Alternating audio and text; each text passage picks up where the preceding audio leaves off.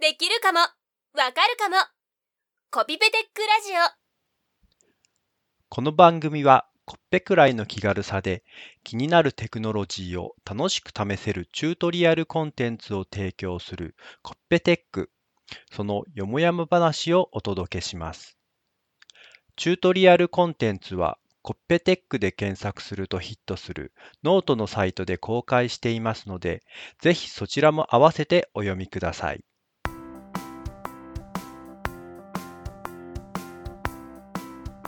コピペテックラジオ第4回始まりました。矢野です。木村です遠藤です。はい、よろしくお願いしますよろ。しくお願いします。はい、第4回になりましたね。なりましたね早いもので。ねえ、各週は各週ぐらいなのかな。うん今回はちゃんと各前前回だけ遅れたのか。前々期に。第2回はちょっと間だったくらいですかね。そう考えるとね、各週でやっててもう第4回か。時間が経つのが早いですね。記事1個しか公開できてないですね。そう。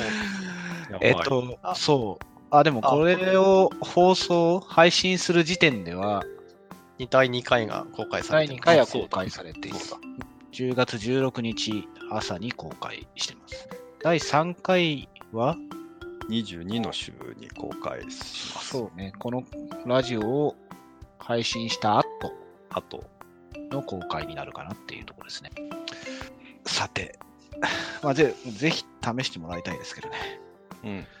まあご案内は、このラジオの中にもリンク貼ると思いますし、このラジオを聞いてくださっている方はきっと気づいているんじゃないかと思います。そうですな。はい。第2回がマイクロビットの、モグマイクロビットで電子工作して、モグラ叩きゲームをつけやつで、で、その次の週公開予定の第3回は、オキュラまた VR で、オキュラス GO で動く VR 脱出ゲームっていうのが、はい VR の方は、昨日夜試そうとほ思ったんですが、うですが、最近ちょっと目目を酷使していたらしく、夜やろうと思ったら目が 疲れすぎて、 そんなプロプロジェクト、プロジェクトを作るとこまでやりました。ほとんどや、うん年を感じさせる発言ですね。 あーちょっと最近思うのは、プログラミングしてて思うのは、 はいはい。 IDE がだんだんなんか辛くなってくるよね。IDE の方が字が細かいでしょ、やっぱり。おなんーかエディエディタとかだと自分の見やすい字の大きさにできるけど、あんまり IDE って自由が逆に効かないんで、ね、ID ってどういうのマイクロビットのあれとかいや、いや、マイクロビットのはそんなに、あの、結構ブロックが大きかったり、字が大きかったりするんで大丈夫なんですけど、あの、その、えっ、と、VR だったら Unity のスタジオとか、ああ、確かにちっちゃいね。 X コードとかもそうだけど、 X コード、ああ、X コードは字とか大きくできんじゃないのメニューとかはちっちゃいのかあー、どうだろうね。 な 意外とそういうのが、 なんか今更ながら気になるのかなと思うすごい気気づいた。でっかいディスプレイ使えばいいんじゃないまあそういうことです。そうですね。まあ普段の仕事は、まあエディターなんで気にならないですね。ユニティは細かいですね、確かに。うん、そうだね。細かい。これ変えられるのかな文字サイズ。あんいろま考いろえたこととないだね。俺も考えたことない。まだ俺は大丈夫。見えている。俺メガネを変えなきゃいけない。 まあ、外部ディスプレイ使ってるしな。あ、今そうか。家だとそうなんだ。なんかすごい 4K とか 5K とかうん。使うといいんです。でも細かくなるよ。解像度を上げてもでっかくできるっていうメリットがきっとあるはずで。そうね。4K ディスプレイはちょっと使いたいね。うん。今安いしね。うん。そうね。買おうぜ。 何の話だ 今あるから。買っていいですよ。オフィスにね。はい。じゃあ、今日のネタ的にはなんだまあモグラ叩きネタは前回もう話してるんで、うん次のネタですかね。でもなんか、あ、そうか、電子工作、次何やるか。まあ、うん電子工作って決めつけているわけではないものの、でももう一個ぐらいやろうかって話してたもんね。そうですね。もう一個ぐらい電子工作を続けて、まあその後は AI をやろうと思うんですけど、うんまあ、電子工作をそもそもやってるって、電子工作だけだと、まあ、本当に昔ながらの 何も新しくないうんものなので、まあ、できれば、まあ、クラウドにつないで IoT 的なことをやりたいんうんですけど、うんまあ、その前に先週あたりからいろいろ、まあ、こ次にやるのは、まあ、マイクロビットでも、まあ、アルドゥイーノでもいいんですけど、まあ、センサー系のものを取り込んで、なんか、スラックなりに通知するとか、アクションが発生するものをやりたいなと思っていて、はいはいはい。でまあセンまあ、前回は、まあ、前回のマイクロビットのモグラ叩きも、まあ、タッチセンサーを使ってるんで、まあ、センサーの入力といえば入力なんですけど、もうちょっと、まあ、光のセンサーだったり、まあ、人のセンサーだったり、そのあたりを使って、まあ、写真を撮ってクラウド上げるとか、そのあたりもやりたいなと思っていて、まあ、先週もパーツ屋に行って適当にセンサーを買ってきて試してみたんですけど、あ、独立したセンサーをってことあそうですね。そ外にあるものも。まああの、マイクロビットだと、えっ、と、加速度と磁場はいと光と温度とタッチセンサーと、まあ結構いっぱい載ってるんですけど、まあその、まあ、GPIO っていう、まあいわゆる何でも入力できる、何でも出力できるみたいな汎用的なインプット、アウトプットがマイクロビットでもできるので、まあそれ以外のセンサーも使えるともうちょっと広がるかなと思って試しているのですが、意外とやっぱり適当に買ってくると 動かないなっていうのはよく分かって。それは、なんだ、製品のその品質そのものが良くないのか、相性の話なのか。いや、まあなんか、その企画みたいなのがあるので、なんかその入力の規格に沿ったああ、そういうことか。あのパーツと、まあいわゆる何もない、普通にアナログ入力が電圧で入ってくるタイプとはいはい。あって、まあそれによってプロその、それを受けるプログラム側もああうん扱いが変わってくるので、まあ、そのあたりを考えると、意外とやっぱりマイクロビットって全部あそこに載ってるんで、その辺を考える必要がないのは、うんやっぱマイクロビットは楽だなと、ちょっと思いましたね。楽だね。あとちょっとその後アルドゥイーノに戻っていて、アルドゥイーノも実はある程度その辺を楽にしているマイコンなんだなっていうのが 改めて触ってみると分かって、えあのいいわゆる本当のマイコンとかよりは、うんその辺の入力とかは、まあ、そそそもそもアルドゥイーノってアナログ入力とデジタル入力はもう完全に端子で分かれていて、見て分かるようになってるんで、まあ、そのあたりはきっと楽楽で、そのあたりがアルドゥイーノが、まあ、よく、ちょっとそのマイクロビットの前だとアルドゥイーノがみんなよく使われてた、使われてるというか、電子工作の入門的に、まあ、ラズパイの前ですね、まあ、みんなやっていたと思うんですけど、まあ、そのあたりの簡単さが、やっぱアルドゥイーノは、 まあ、良かったんだなっていうのは、まあ、改めて実感。で、まあ、買ってきたセンサーでも、アルドゥイーノならちゃんと動くけど、まあ、もう一つその、その Wi-Fi と Bluetooth が載ってる Arduino の端末で ESP32 っていうのがあるんですけど、それでも、それで同じプログラムで同じ端子でちゃんと動かしてるはずなのに入力値が違うみたいな、へ意外と難しいなっていうのが。え。それはアナログでってことそうですね、アナログ。まあログ、それた、アナログだからこその誤差とかではなく、もう全然違うみたいな感じ。あ桁が2つ違うんで、 もう、なな何かが間な違ってるほど。なんでだなんでだ、その辺あたりが分かんないし、詰まると結構お手上げだなっていうのが。まあ、やっぱソフトウェアだったらなんか、まあ我々は感覚的に、まあ、この辺見たら大体分かるだなっていうのが解決できるんですけど、意外とね、アナログパーツだとネットに載ってもデータシートぐらいしか見つかんないんで、きっとプロはデータシートを見たら分かるんだろうけど、素人はなかなか難しいし、ああ、意外なるとほど。奥奥が深いなというか。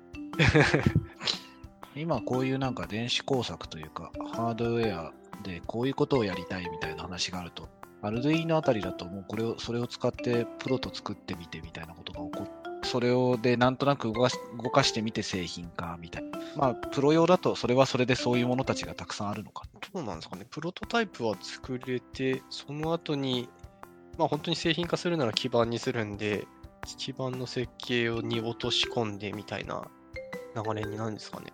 本当のあー本当にこのいきなりハンダ付けはしないでしょうから、こういういわゆる我々のやってる電子工作レベルで、まあ本当に家電メーカーの人たちとかややるのかどうかはどうなんですかね。シシミュレーションでお全部できちゃうのか。あー、なるほど。そうか。わかんないね。それはきまあ普通に聞いてみたらいいのかもしれないですけどね。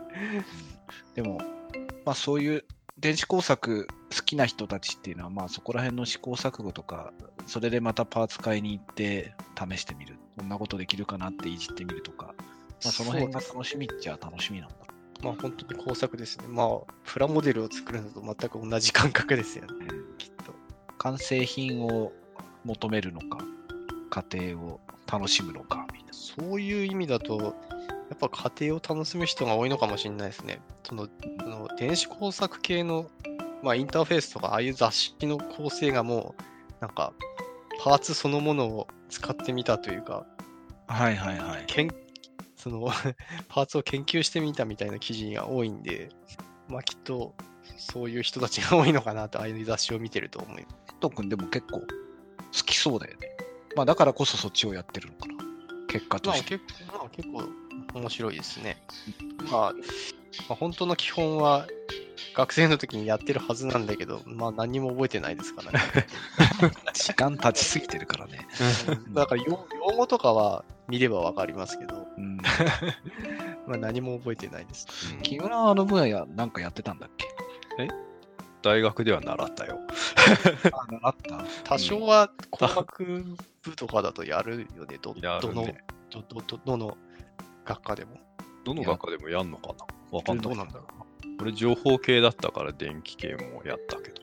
うんう。ああ。まあ、うちもやったっていうか、俺行った研究室ってアナログフィルターの研究室だったからな。あアナログ、まあ、アナログだけじゃないのかな。そういう、そう、電子系のとこあ。だったけど、うん結局なんか実物でどうこうは一度もしなかったな。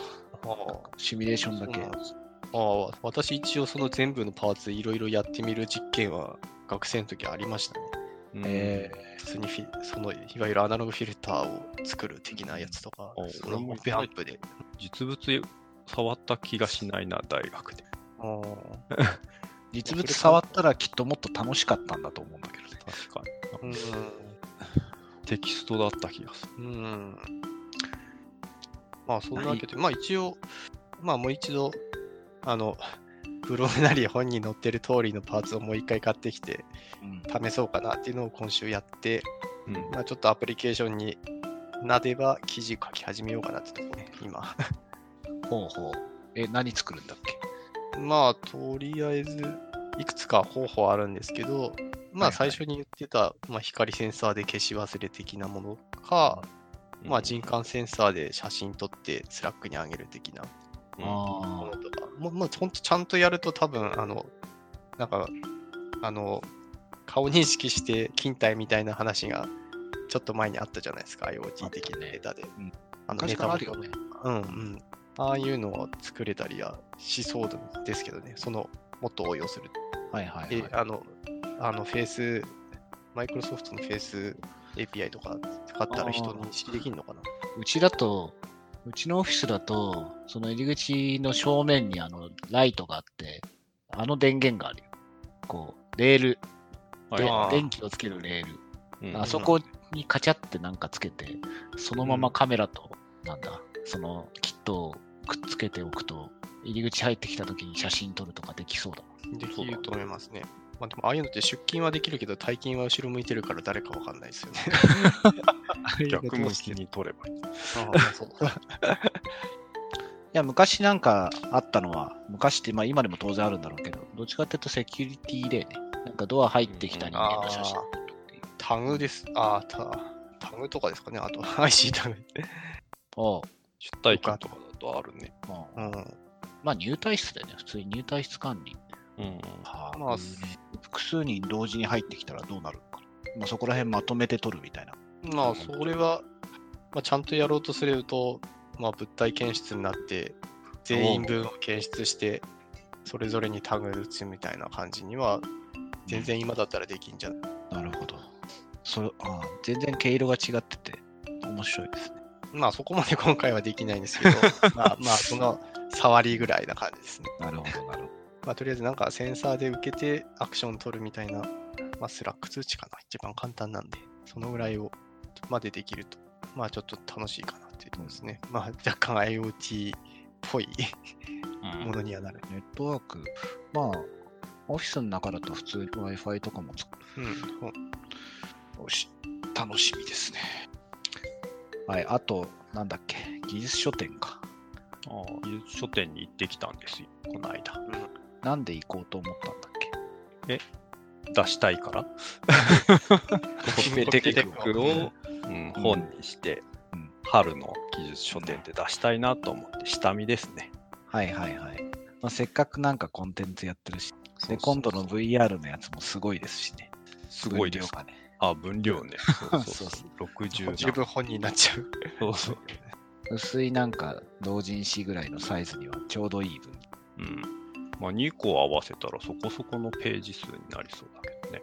ああ、2 100個ペ。ージ超えるもんね。うん、そっかまあ二、個合本わにせしちたゃらうもうちょっと減ると思う。まあ、VR は VR で合わせてもいいんじゃないかうん確かにインストール一緒だもん。な。うん。なんかまあ、見た感じ、こう、いろんなネタをごったにで一冊にするよりかは、ネタは1個にして本は分けた方がいいんじゃないかなって、小分けで。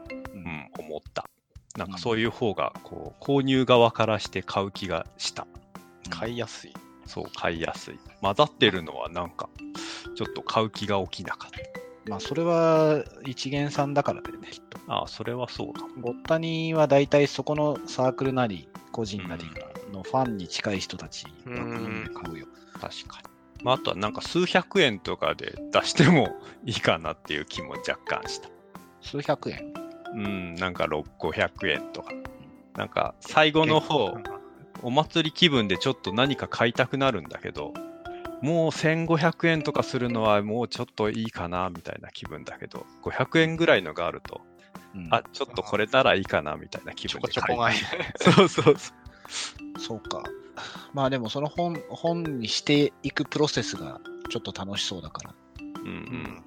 どういうのがいいか、どういうのどういうのが見やすいのかな。どういうのこういう媒体、ぼこういう媒体ってチュートリアルコンテンツが見やすい本の形って何なんだろう技術書って見やすいあの分厚いやつって。別に見にくくはないですよ。なんかこう、なんていうのかな。本を閉じないようにするのが大変とかさ。あ、それはあるね。確かにパソコンを触りながら本を開いておくと意外と閉じちゃったりする。難しいね、それは。 どうしたらいいんだまろあう。でも割と薄いやつらだから結構開いておけるような気もする、ねああ。技術書店に出てるようなだと。はいはいはい。何冊ぐらい売れてるんだろうね、ああいう。それぞれ売てるなのんがか、すごい売れてそうだよね。なんか60万売り上げたとかいう記事も。あ、確かにそうだね。ちょっとなんか、 全然ちょっと趣旨が違うけど、作りにこだわりたくなるよ。あうちのさ、あの、なんだっけな、実家の近所にね、印刷屋さんが、中村印刷所だったっけな。そこの特殊な、なんか特許を持ってる印刷技術あ、うん。ノートとかがこうやってパタンってこう、綺麗に、無線閉じなんだけど、180度ピタってうん止まるっていう、印刷技術じゃない、製本技術があって、そういうのい いよ。うん、高いんじゃないどうなんだろう、高いのかな。おそらく売れ行きに影響しないし。確かに。しかも500円だから。いや、まあ1500円とかでもいいんだけど、どっちからね。安いのにするか高いのにするか。うんその60万売り上げてた人は強気にな値付けをしろみたいに書いてた。あうん。まあ、うちら1000別に円そとかれで2500円とか。うん、それで儲けようと思ってないからね。持ってないからね。あ、儲けようとは思ってないね。まあ、原価割れでも別に。原価ぐらい出るといいかなぐらい。そうだね。高いからね、結構ね。 きっとちゃんと作ると。そうね。あと、ポッドキャストの作り方的な本を買いましたよ。ああ、そう今ね。日、今日のはちょっとそれを参考に、参考に編集してみようかなと。ああ、編集ね、編集ね、編集どうしよう。喋りだ中はと思って。中は 中はグダグダのままです。それでこれかよっていうね、 中の話もいろいろ書いてたけどね。うん。うんあそれはまだ共有すらしてない。あ、共有すらして。そうか、読んでないんだもんな。オフィスに置いてます。あ、オフィスに置いてあるんだ。うん。あ。どこにあるんだろう。 本棚に。あ、本棚入れた。そううんじゃあ、後で、後で見てみます。うん。ね、来年、来年まで行ったらそこそこね、溜まりそうだからね。うん。出してみたいですね。まあ、そんな数すらなくたっていい。うん。それで、あとは、あれもできるんだもんね。ダウンロード販売もできるんですね。うん。結構してました。本にするにはデータにしなきゃいけないから、電子書籍にもなり得る。結構動画入れてるけどね。うち今。あ、本当だ。そうういうとこどうすんのみたいなのはあるけど。確かに。マイクロビットとかすげえ動画入ってる。 ね、超入れてたよ、動画。 うんまあ、その辺悩みながら、書籍か。ああ、そうね。その辺は、なんだろうな。電子書籍とか、こういうものじゃなくても最近結構悩むよね。うん。製品紹介のパワポとかさ、うん。昔はそういうのをよく印刷して持ってったりもしたけど、今、誰がどう作っても結構動画やっぱ入れる、うん。その配布の仕方みたいなものは結構悩むよね。本とかだと QR コードが貼ってあるとか結構あるけどね。あー動画あを見るの。ー、確かに。ああうんー賢いです。ーなんかこう、改ざん、改ざんじゃねえや。こう加工というか、されない状態で動画込みのコンテンツをうまく配信、配信っていうか、手渡す手段みたいなものがね、案外いいものがないんで。うん。そう。パワポ、そのままパワポのままってやっぱなかなか渡さないじゃん。でもうん PDF って動画なんか埋め込むってあんましないよね。そうね。埋め込めんの埋め込めないかな。EPUB とかはできるんでね、確か。あ ?EPUB できんだ、動画。 EPUB じゃないのかな。あの、なんだっけ。